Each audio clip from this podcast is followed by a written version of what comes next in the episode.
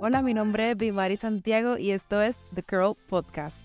En este podcast estaremos hablando hoy sobre el tema de las mascarillas para el cabello.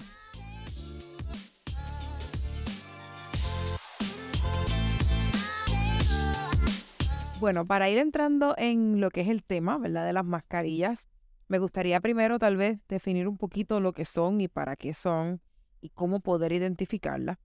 Pues bueno, básicamente una mascarilla para el cabello es una crema, un producto que se usa mayormente para una necesidad en específico del cabello. A diferencia del acondicionador, que básicamente lo que hace es poner el cabello en condición para que pueda ser peinado, estilizado. Obviamente después de un champú, muchas veces el cabello queda un poquito áspero, eh, ¿verdad? O quizá una condición no muy apta para que pueda ser peinado y estilizado a gusto.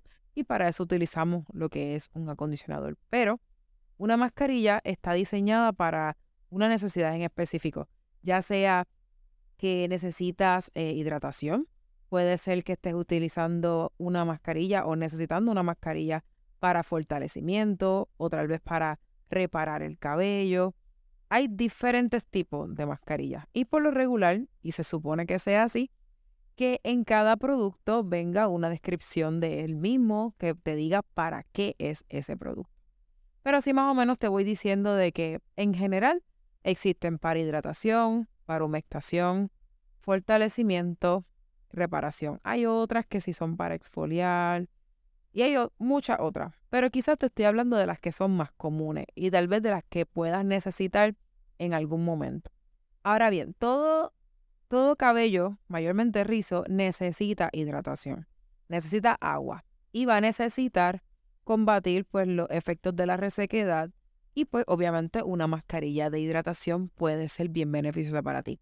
Otra mascarilla que puede ser que utilice o que necesite a lo largo, ¿verdad? De, de tener el cabello rizado y de usarlo en su forma natural es una mascarilla de fortalecimiento. Por lo menos acá en el salón, con la experiencia de mis clientes y mi propia experiencia, yo sí siempre utilizo una mascarilla hidratante y las mascarillas de fortalecimiento o de reparación la utilizamos más para aquellas personas que han tenido procesos de color en el cabello o de coloración, dado que ese cabello ya no está en su estado natural, ya no está en su color virgen, pues en ese caso utilizamos una mascarilla que pueda fortalecer ese cabello, porque ya al no estar en su estado natural, pues ese deterioro del cabello es más acelerado y con esas mascarillas tratamos de que de mantener ese cabello lo más fuerte posible, en la mejor condición posible, para que pueda durar. Obviamente, una mascarilla no va a poder reemplazar un corte de cabello si es necesario. Eh, si el cabello está dañado y no hay mascarilla que pueda arreglarlo, pues realmente no, no vas a poder darle uso a una mascarilla cuando lo que tienes que dar es corte.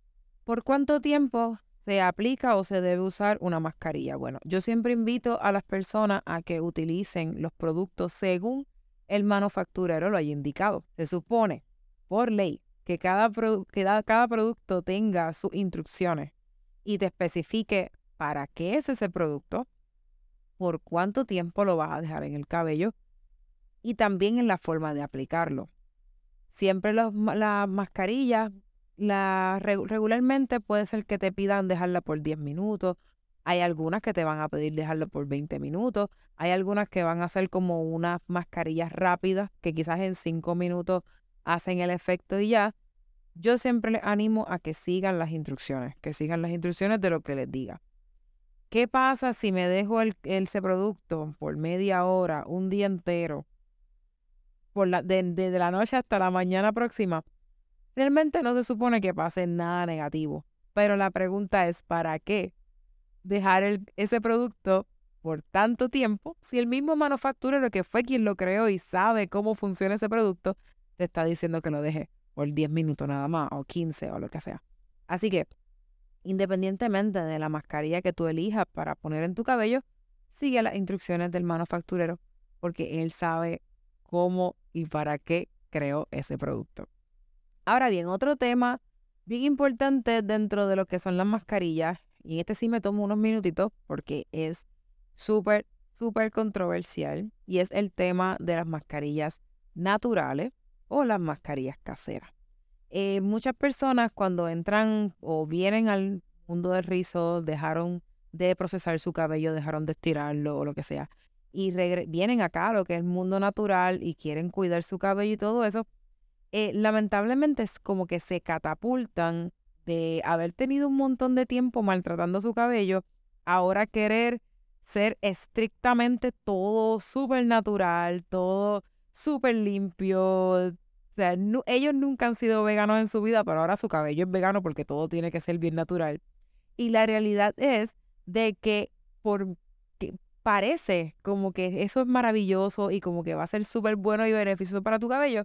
Y déjame decirte que no necesariamente. Ahora bien, yo les invito a que analicen conmigo esto por un momento. Miren, el cabello, en, episodios anteriores, cuando hablamos de porosidad, dijimos que el cabello tiene la capacidad de absorber agua, de absorber líquidos o productos que son molecularmente pequeños, ¿ok?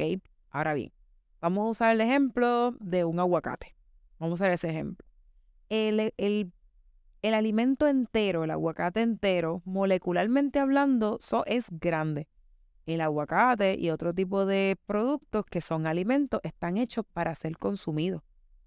El estómago rompe ese alimento en moléculas bien pequeñas.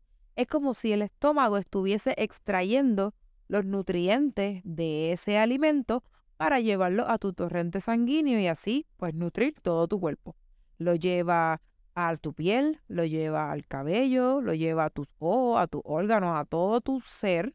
Envía todos esos nutrientes para qué? Pues obviamente para mantenerte sano, para alimentarte y que tengas calidad de vida y salud.